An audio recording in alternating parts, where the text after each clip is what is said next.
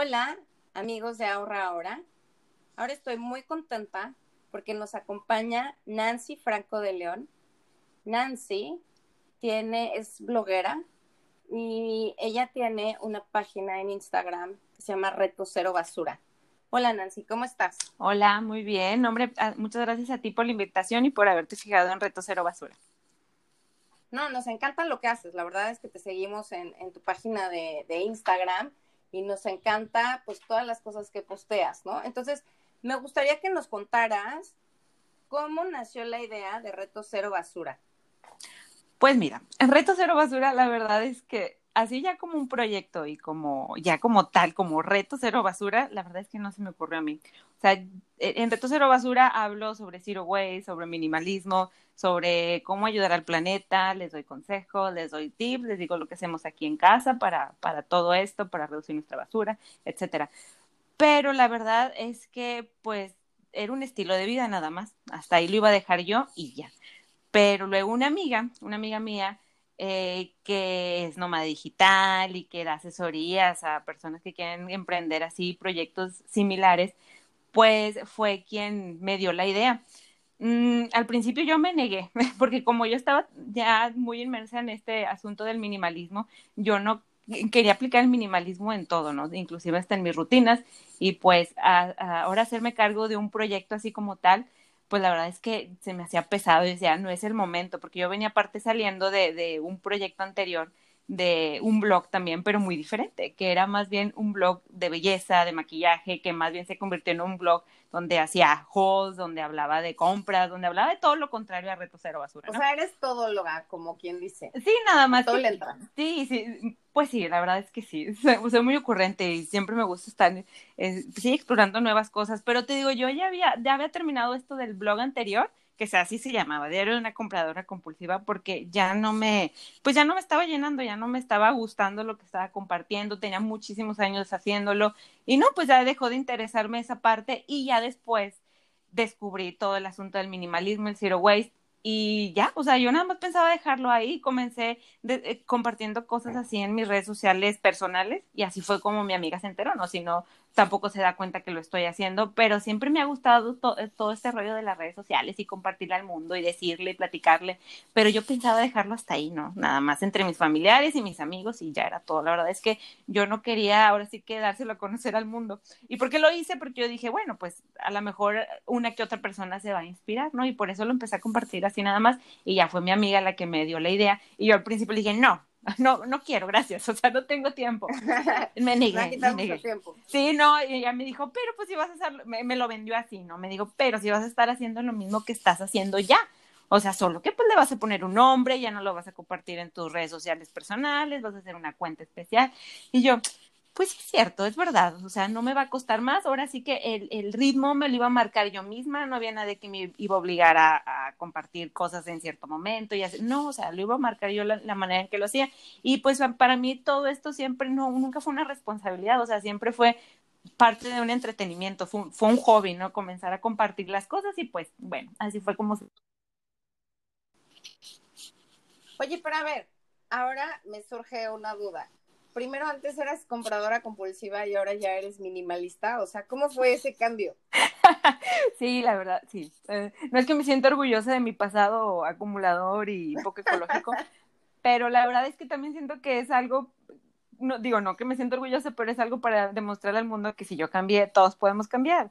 Sí, o sea, yo te digo, todo empezó con este asunto del blog. Hace muchos años, estamos hablando fácil de 10 años, que yo empecé en aquel entonces, en el 2010, 2011, esto, esto del, del blog. Comencé primero, porque en aquel entonces YouTube no era lo que es ahora, entonces comencé compartiendo eh, tutoriales de maquillaje, pero en fotos, en ese entonces usaba en fotos, y ya después me mudé a lo que es YouTube y luego un tiempo después me quedé sin internet porque me cambié de casa y luego cuando yo regreso YouTube era muy diferente, o sea, y comencé a darme cuenta que, que había ya no solo eh, videos así de maquillaje y de, sí, de productos de belleza, sino que ya había los hauls, que era sentarte a la cámara a hablar de, de cosas que comprabas, de que zapatos, ropa, lo que fuera, y pues todo eso me empezó a llamar la atención y lo repliqué ¿no? en mi canal, ya que tuve internet, bueno, empecé a hacer yo también estos videos y así fue como me comencé a llenar de cosas. O sea, yo compraba cosas para hablar de ellas prácticamente, para dar reseñas, para mostrarlas al mundo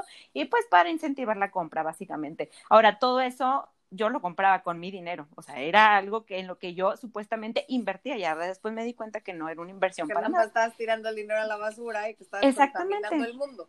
Exactamente, pero bueno, yo no lo había visto así, ¿no? Yo nada más me empecé como que a fastidiar de ver tantas cosas y mucho maquillaje que yo dije, es que esto no me va a alcanzar la vida para usarlo. Yo en ese momento... Es carísimo el maquillaje, oye. Claro. Cuando alguien más te lo, te lo compra para que lo pruebes y bueno, pues aguanta todavía, ¿no? Pero además tú tendrías que comprar todo, que sí está fuerte. Exacto.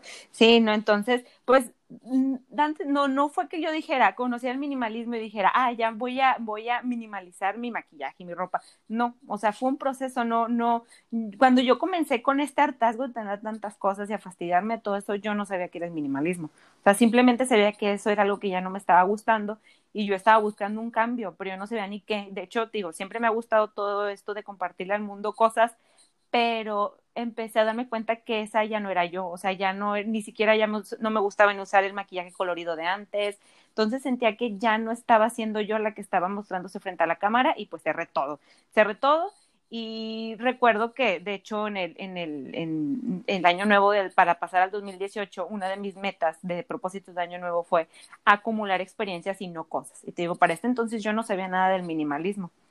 Entonces fue como un proceso que se fue dando.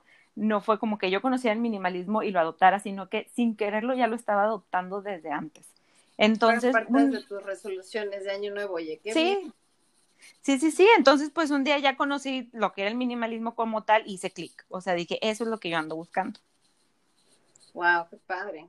Oye, para ver, cuéntanos cómo es un día normal en tu casa. O sea, a ver, ¿cuántos, cuántos hijos tienes? Nada más tengo una hija. Tengo una niña, está mi esposo y hace año y medio más o menos se, se mudó mi mamá con nosotros porque fallece mi papá, entonces ella se vino a vivir con nosotros. Entonces, bueno, pues fuera de la cuarentena. Mande, siete años. Siete. No, antes de la cuarentena. A ver, cuéntanos antes de la cuarentena.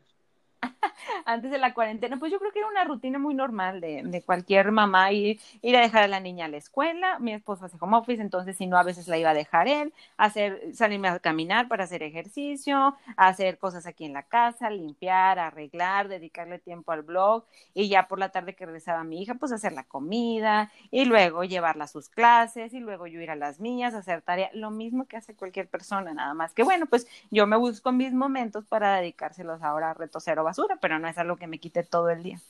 No, pero me refiero a, por ejemplo, un día en tu casa, justamente viviendo esto del zero waste y viviendo esto del minimalismo, o sea, porque pues esto de pronto se lo pusiste de sopetón a toda tu familia, ¿no? Y la verdad es que no es tan fácil, porque por ejemplo, yo en mi casa instrumenté el lunes sin carne y bueno, mis dos hijas pues no les quedó de otra más que seguir el reto del lunes sin carne y además les pareció bien, ¿no? O sea, como para cuidar este, al planeta. Pero, hijo, mi marido fue como de, pues no, yo no le entro, ¿no? Entonces, pues él sigue comiendo carne los lunes, ¿no? Ya, no, mi marido difícil, ¿no?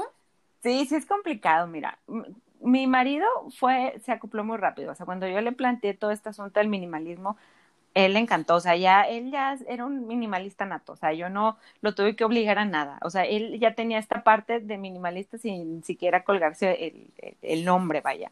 E, y esa era una parte del que, que yo nunca comprendía, o sea, yo no entendía por qué tenía que tener nada más cierto número de ropa, o era tan descomplicado en este asunto y, yo siempre estaba necesitando comprarme ropa nueva y él no entendía esa parte de mí. Siempre somos más complicadas, ¿no? En, ay, ¿qué me pongo? ¿No? Sí, o sea, pero ahí te cuestionas, ¿por qué somos tan complicados? O sea, ¿a quién le queremos agradar o qué? O sea, yo entiendo, entendía yo esa felicidad de ir a comprar ropa y yo decía, no, pero es que no quiero que me vean con la, con la, con la misma ropa puesta, etcétera. Lo mismo yo creo que, que se preguntan muchos. Entonces, no sé, ya, ya después que conocí el minimalismo, y que y, el, y aparte que adopté el zero waste también pues todo eso dejó de preocuparme. Pero si te digo yo en casa con mi marido yo no tuve mucho problema y también le apliqué el lunes sin carne y el martes y el miércoles y así me fui Pero no, él sí se acopla, o sea, él sí se acopla yo, lo que yo le haga. Mi hija es un poco más complicado, ella no fue como que yo me sentara y como que le contara, oye, ahora vamos a ser minimalistas y vamos a hacer esto, o vamos a aplicar el zero waste. No, o sea, ella empezó a ver los cambios de a poquito y lo empezó a adoptar, o sea, no, para ella se fue dando natural. Sí empezó a ver así como que, ahora no hay bote de basura, ahora qué voy a hacer, a dónde lo voy a echar, o sea, pero para ella fue más fácil acostumbrarse. El tema fue con mi mamá, ahí sí fue la cosa más complicada porque pues cuando ella llega a vivir con nosotros, nosotros ya había hecho muchísimos cambios entonces, pues ella llevaba una rutina en su casa muy diferente a la que nosotros llevamos. Entonces, para ella sí fue más complicado acoplarse a que ahora tienes que separar estos residuos y esto no va a la Además es otra generación, ¿no? O sea, como que no están tan embebidos de todo esto del zero waste y de cambio climático, ¿no? Entonces, yo creo que también es como súper complicado culturalmente para ellos entenderlo, ¿no? Sí, claro, y aparte, o sea, ella pues vivió en el, en, en sus tiempos, ahora sí que cuando era niña, pues ella vivía incluso en el campo y, tenía muchas cosas que nosotros no conocimos en la ciudad, pero ella pasó por ese proceso de adaptarse luego a mudarse a una ciudad y luego empezó pues a, a acoplarse vaya a todo ese sistema de como vivimos acá, ¿no? Pero luego pues tantos años estando tan acostumbrada a llevar las cosas de una manera, y luego yo se las vengo a cambiar, o sea, para ella era muy fácil, porque yo de hecho también lo aplicaba porque ella lo hacía, empezó a acostumbrarse a usar desechables y cuando no tenía tiempo de cocinar, de, perdón, de, de lavar platos, ella usaba desechables y yo mudé esa costumbre, por ejemplo, aquí a mi casa. Entonces, muchas de las cosas que ella hacía, yo también las hacía. Entonces, cuando ella viene a vivir con nosotros y se da cuenta que nada de eso ya lo, ya lo, yo lo estaba haciendo, sí fue como que un choque fuerte para ella. Pero con todo y eso, tío, ya tiene año y medio aquí, con todo y eso que ya es grande, es un adulto mayor, con todo y eso que a veces se le olvidan las cosas porque pues ya es mayor, se ha acoplado. O sea, por eso yo les digo, no pierdan la fe, porque hay quien me dice, no, pero es que mi mamá no me comprende, o es que mi esposo, no pierdan la fe. O sea, si mi mamá pudo, si yo pude, como era de acumuladora y poco ecológica, creo que todos podemos. Oye, pero a ver, cuéntame eso de que no hay bote de basura en tu casa. Sí, no, ya no hay bote, fue todo un proceso obviamente largo, digo, ya voy a cumplir en, en el verano dos años que comencé con todo este proceso de, de de reducir nuestra basura y empezó, el cambio, los cambios los empecé a ver muy rápido. Eh, tenía un bote normal de como el que yo creo que la mayoría de las personas tienen en la cocina. Eh, el mío era grande, entonces de ese podía salir una bolsa diaria mínimo. Si no, si había fiesta, pues dos o tres, muchas, ¿no? Y cuando empecé a hacer cambios para reducir la basura, pues luego, luego tuve que usar un bote más chiquito y luego ese ya me empezó también a quedar grande y pues dije, ¿ahora qué voy a hacer? Porque las bolsas, todavía seguíamos en ese entonces usando bolsas de basura, chiquitas, las más chiquitas que te puedas encontrar, y salían casi vacías, y yo, este es un desperdicio, ¿qué voy a hacer? Ah, pues voy a quitar los botes de basura. Entonces lo que hice fue quitarlos, y ahora sí, cuando hay un residuo, nos tenemos que preguntar a dónde va. ¿A dónde va? Si eh, se va a reciclar, si va un ecoladrillo o si va una composta. Entonces, pues sí, realmente la, basura no existe si no se revuelve, no se convierte en basura. Eh, lo único que tengo son unos botes chiquitos, así como de, de un litro, que ese sería, por decirlo así, nuestro bote de basura, donde ponemos cosas que todavía no podemos eliminar. Eso es lo que estamos usando ahora como bote. ¿Y cómo qué cosas este, no puedes eliminar? O sea, porque, por ejemplo, los ecoladrillos hay que pones como bolsas de plástico, cosas de plástico, ¿no? Estaba viendo el otro día.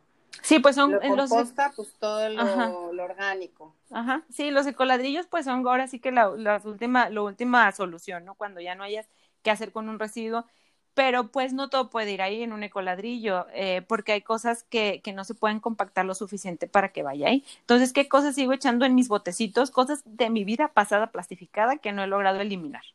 Por ejemplo, todavía tenemos cotonetes, o sea, yo tenía un montón de cotonetes y en estos dos años no he logrado terminármelos porque finalmente se los dejé nada más a mi hija. Para mi esposo y para mí compré de los reutilizables ya. Tengo, por ejemplo, algodones que ya tengo mis pads reutilizables de tela, pero todavía tenía montones. Compraba cosas en mayoreo. Entonces tenía como mil. no te miento, o sea, paquetes así que en total sumaban como mil pads de desmaquillantes de algodón. Entonces, ya no me maquillo tanto. También tengo dos años queriendo terminarlos y no me los he podido terminar. Entonces son cositas así que yo todavía estoy en el proceso de terminar y que no he podido terminarlas. Wow, la verdad es que no imagino mi casa, o sea, ahorita que te escuché, no imagino mi casa sin un bote de basura. Y sí, pues sí sacó una bolsa de basura. La verdad es que es un bote bastante, pues sí, está chiquito, mi bote de la cocina. Este, y lleno, pues sí lo lleno diario, ¿no? Entonces te estaba pensando así como, a ver, ¿qué haría con los cartones de huevo? Porque los cartones de huevo ya no se reciclan, ¿no? Ah, pero van a la composta. Eso se pueden ver. Sí, entonces realmente, básicamente para todo hay una solución. O sea, puedes hacer algo con un residuo. Si todavía estás generando un residuo, hay que buscarle una manera de eliminarlo. O sea, ¿por qué lo puedes cambiar? Por ejemplo, lo que te digo de los cotonetes, se los dejé a mi hija porque eh, es chiquita, siento que con los reutilizables va a ser un poquito más peligroso para ella, entonces todavía no he dado ese paso de que ella los utilice. Y por ejemplo, se los dejé a ella, entonces pues como es la única que los usa, me ha durado un montón. Entonces te digo, para todo realmente hay una solución. O sea, servilletas, todo lo que se te pueda ocurrir tiene una solución que puedes, que puedes, por lo que lo puedes cambiar. Entonces sí te digo, es, es, es sencillo cuando tienes la información. El problema aquí es que como tenemos ya una manera de hacerlo y lo hemos hecho siempre de la misma manera, pues no, nos planteamos que hay otra posibilidad, que esto es lo que me pasó a mí, había soluciones tan fáciles que yo dije, porque nunca lo había hecho, o sea, si esto no me costaba nada. Te lo imaginas, ¿no? Exacto. Es como ahora que los supers te dejaron de dar bolsas de plástico, o sea, yo, yo el primer día que fui fue como de, chin, no, no traje bolsas yo, o sea, porque no tienes como esa costumbre, ¿no? O sea, como que era pues voy al súper y me dan bolsas de plástico y pues luego utilizo esas bolsas, yo las reutilizo para mil cosas, ¿no? Pero entonces la primera vez que fui cuando acabaron de instrumentar esta medida fue así como de, chin, ¿y ahora en qué voy a llevar el súper, no? Sí. Y ya después me acordaba de cuando yo era chiquita, que acompañaba a mi mamá al mercado, tenía como estas bolsas de pues sí, eran como unas bolsas de plástico, pero tejidas así duras. Oh, como redes. Ruedo. Ándale. Sí, ya que, Este, y las tenía siempre ahí, con esas bolsas íbamos al mercado, ¿no? Y me parecía como bien normal. Pero cuando sucedió esto del súper que ya no te daban bolsas de plástico, fue así como de, ¿y ahora qué bolsas voy a usar? ¿no? como que como que se te, tapa el cerebro, ¿no? O sea, de tanto hacer las cosas de una manera, y que el mundo se mueve de una manera, y hace que tú te muevas también de esa manera, como te bloquea el mundo, ¿no? Y dices, ¿y ahora qué voy a hacer? Se acabó el mundo, no hay bolsas de plástico, ¿no? Exacto, sí, y es un proceso en el que te tienes que acoplarle. La verdad es que es sencillo, ya que le agarras la onda. O sea, mientras estás pasando por el proceso de acoplarte, sí puede ser un poco más complicado, porque, por ejemplo, yo o sea, para mí era bien sencillo sacar los platos desechables cuando no tenía tiempo. O sea, cuando andaba en la carrera, sacaba los platos desechables y ya yo no me tenía que apurar por, por lavar platos. O meter, por ejemplo, eh, la comida en el topper al micro y ya calentarla fácil y ahorita no, o sea, regresé a, ahora sí que yo les digo, piensen cómo le hacían sus abuelitos para hacer todo esto y van a encontrar la solución la mayoría de las veces. Entonces, por ejemplo, yo muy intensa hasta quité el micro y todo. Entonces, todo eso fue sumando, quieras o no, era, al principio sí era muy agobiante porque ahora tenía que lavar más platos, tenía, sí, porque ya empecé a calentar todo así directamente en la vasijita y tenía más platos y, y ahora tenía que separar residuos y mandar a reciclar y tenía que hacer la composta. Al principio sí puede sonar muy agobiante, pero te vas acostumbrando a todo y al contrario, o sea, ya al final ves todos los beneficios que esto te va a traer, que no solamente, pues, yo, comienzas porque querer cuidar el planeta, ¿no? Pero luego vas viendo muchos beneficios añadidos como eh, salud, comes mejor, eh, no gastas tanto porque vas a simplificar muchas rutinas. Entonces, sí, son muchas cosas que vas descubriendo, pero que tienes que probar y tienes que empezar, pues, para que las vayas viendo. Órale, qué padre. Oye, y, por ejemplo, cuéntame cuánta ropa tienes en tu closet. Mira, te voy a decir una cosa. Cuando yo comencé con esto del minimalismo, yo me puse el propósito sí, de no comprar, o sea, ese fue como mi propósito principal, no comprar más ropa, me puse al principio un año, fue la meta que me puse. Y después pasó el año y dije, no, pues le voy a seguir, me propuse nada más ir cambiando las cosas. Entonces, si te soy sincera, no he contado la ropa, porque no soy un minimalista extremo que, que diga, nada más puedo tener 33 piezas de ropa o tanta cantidad de zapatos. Pero yo no sé, sí son como treinta y tantos, ¿no? Sí, hay un proyecto, 333, ¿no? Que eh, es un proyecto que tienes 33 piezas de no sé qué y las usas por tres semanas. Una cosa así, la verdad es que yo no sé del, del, muy bien de cómo está el reto este porque no lo he implementado porque para mí lo principal, dije, no, voy a sacar un montón de ropa y luego me va a hacer falta. Y mi idea es pues no comprar, ¿no? En mucho tiempo. Entonces empecé así, o sea, no, nada más poniéndome la meta de no comprar más ropa. De por sí mis closets son pequeños, tampoco es como que tenga tantas, sí saqué una que otra, pero no fue como que me, como que me quedara con un número muy limitado, porque mi meta era no comprar por el tema de más, más bien ambiental. Mi tema fue no comprar ropa y solamente sustituir lo que se me fuera terminando. Y antes de, de, ir a comprar a una tienda a las que normalmente iba, bueno, buscar si hay una mejor opción. ¿Cuál? Bueno, pues si hay eh, alguna tienda de segunda mano donde la pueda conseguir, si se lo puedo prestar, pedir prestado a alguien si es algo que no voy a usar muy seguido, si puedo conseguir alguna marca que vaya más alineada con mi mentalidad de ahora, ¿no? Más, más ecológica, más sustentable, local, etcétera. Pero sí, la verdad es que, te soy sincera, no sé cuánta ropa tengo, no la he contado. Ah, ok. Sí, porque yo también había escuchado de esos, este, de esos personajes que tienen como, no sé, treinta y tantas piezas de ropa y las combinan y se ven, o sea, bueno, pues vaya, la verdad es que no necesitas tanto. Mira, yo te cuento ahora en la, en la cuarentena, yo sí tenía un montón de ropa. Cuando salió esta onda de Maricondo, dije, ¿sabes qué? O sea, ya, me voy a deshacer de, de muchas cosas, porque tengo demasiado y hay mucha ropa que no he utilizado en más de un año, ¿no? Es así apliqué el maricondo así en todas mis cosas, en las de mis hijas, ¿no? Entonces todos en la casa aplicamos el maricondo y la verdad es que sí, eh, yo creo que regalamos como una tercera parte de todo lo que teníamos, ¿eh? o sea, muchísimo. Em, y me encantó porque después hicimos una mudanza y entonces pues ya fue una mudanza mucho más sencilla, ¿no? Y además como que las mudanzas te, te ayudan como a pero pensar de, ay, esto no lo he usado, qué flojera, ya, este, lo voy a tirar y como que en la mudanza como que ya quieres tirar todo porque estás desesperado. Te entiendo. ya quieres terminar, ¿no? Sí, claro. Pero bueno, de todas maneras, a pesar de que tiré un tercio de mi ropa, todavía tenía un montón.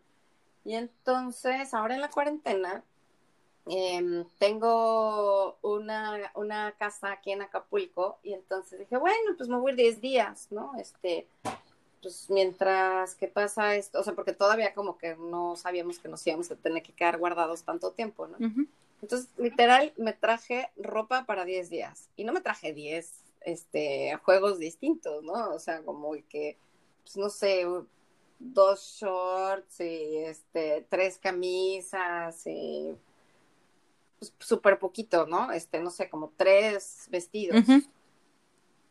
Y pues ya llevo aquí encerrada como 60 días y la verdad es que pues no he necesitado más, ¿no? O sea, como que estos 60 días he vivido con esos 10 juegos de ropa que me traje y pues no siento que necesite más, ¿no? O sea, yo creo que este tiempo en cuarentena nos ha enseñado muchas cosas, entre ellas a mí me ha enseñado mucho el pues que no necesito tantas cosas para estar bien, ¿no? O sea, como que con que tengamos salud, con que tengamos chamba, con que tengamos a la gente que queremos cerca y sana, pues, y no sé, con las 10 este, mudas de ropa que tengo, la verdad es que soy enteramente feliz. Sí, yo tengo fe en que toda la gente piense igual que tú, la verdad.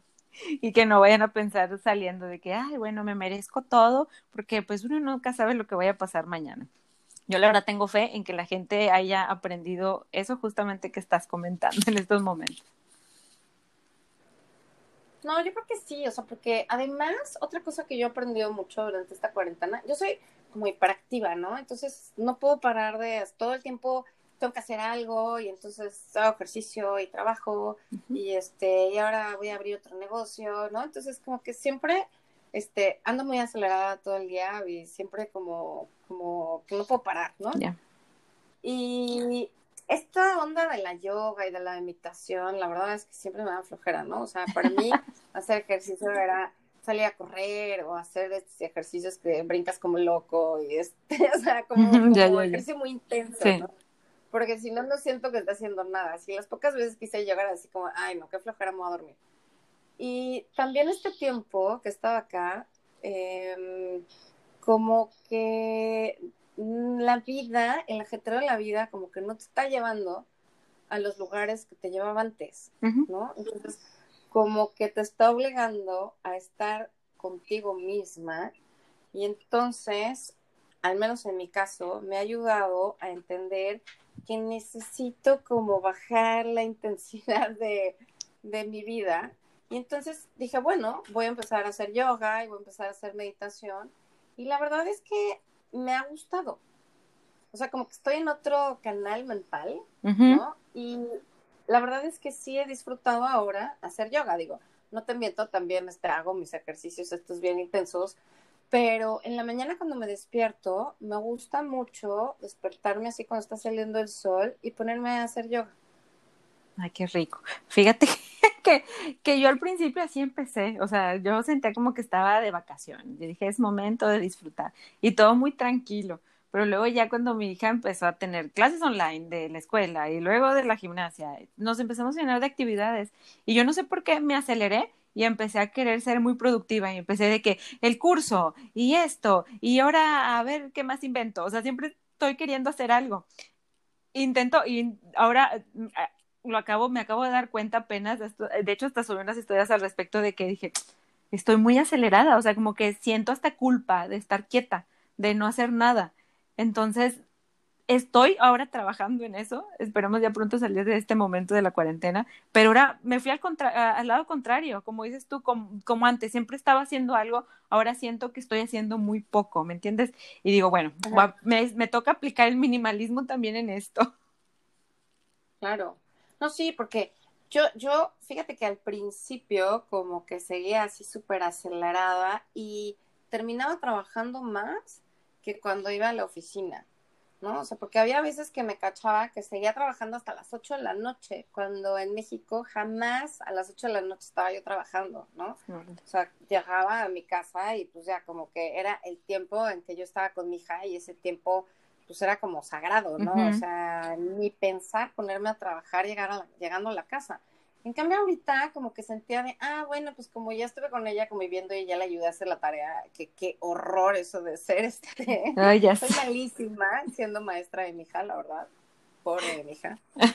este, entonces como que sentía que ya había cumplido con esta onda de, pues ya conviví con mi hija, ¿no? Entonces no puedo seguir trabajando, este, pues hasta que de pronto, eh, ay, ya es hora de cenar, ¿no? Entonces, como que me empecé a dar cuenta que está trabajando mucho más que cuando antes de la cuarentena. Entonces dije, no, no, ¿sabes qué? O sea, ya, ubícate, bájale. Incluso hasta los fines de semana estaba así como de, seguía trabajando y era así como, ¿y ahora qué hago? Este, me puse, por ejemplo, a lijar todas las, las patas de una silla y de unas mesas que están todas oxidadas. Entonces dije, no, a ver, ahora las voy a pintar y las voy a lijar todas y las voy a pintar. Y ahora, ah, esto también lo voy a pintar. Entonces como que al principio estaba así súper, súper acelerada, este, justo con ese sentimiento así como de, no, no, no, o sea, no puedo convertirme en un couch potato y estar echada todo el día viendo la tele. O sea, no, tengo que ser productiva, tengo que hacer algo. Estoy encerrada en mi casa, algo tengo que hacer. No, no pues nos pasó al revés. Te digo, yo empecé muy tranquila y ahorita ya fue cuando me aceleré. Yo creo que el proceso, pues para cada quien va a ser diferente, ¿verdad? Pero a mí me pasó al revés. Entonces sí dije, ya también tengo que minimalizar esto porque no, qué bárbara. O sea, ya ahora quiero estar haciendo siempre algo y me cuesta, no me cuesta parar y decir, bueno, ahora sí no voy a hacer nada. O sea, como que siempre me acuerdo, debería de estar haciendo esto y si le avanzo a esto, o sea, siempre hay algo que hacer. La verdad es que siempre, si nos ponemos a buscarle, siempre vamos a tener algo que hacer. Entonces ahorita estoy trabajando en eso, en ahora sí que bajarle un poquito a la velocidad. Sí, no, yo creo que sí es bien importante, ¿no? O sea, encontrar como, como un balance sano, porque por ejemplo, yo como siempre he trabajado en oficina toda mi vida, entonces cuando yo llegaba a mi casa era como tiempo sagrado para estar con mis hijas, ¿no?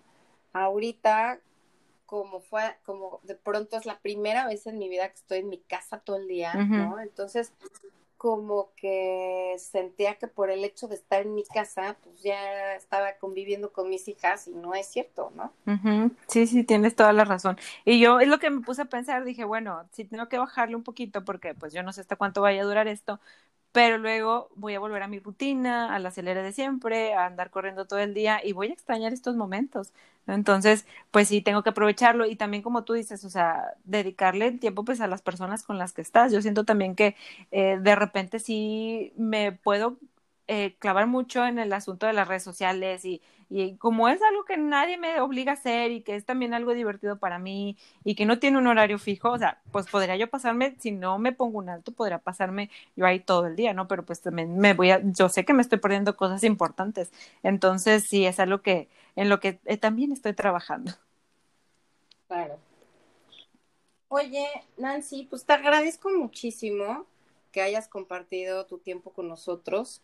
Eh, yo creo que a todos nuestros amigos que nos escuchan en Ahorra Ahora, pues les va a quedar el gusanito de, oye, si me interesa ser minimalista y me interesa esto del zero waste, ¿tienes como una página de internet? ¿Tú das asesorías o algo así? Sí, mira, doy asesorías individuales que ahora sí que tratamos en específico alguna situación. Si vas empezando, ya te doy consejos más o menos de por dónde comenzar. Si tienes una situación muy en específica que digas, bueno, pues ya, ya hice estos avances, pero estoy atorado aquí o atorada aquí, ¿qué hago? Bueno, pues entonces la asesoría ya se personaliza según como lo vayas necesitando. O también para quien no quiera, que no le guste este asunto de tomar videollamadas, asesorías de este tipo, también tengo un manual Zero Waste, así le puse manual Zero Waste, donde te comparto mucha información para que puedas empezar desde ya. Es cortito, o sea, es un manual, no es un libro. Entonces ahí te comparto primero los beneficios, te platico de los beneficios que yo descubrí. Como te digo, no nada más eh, se beneficia el planeta, sino vas a descubrir muchos beneficios en este camino. Les cuento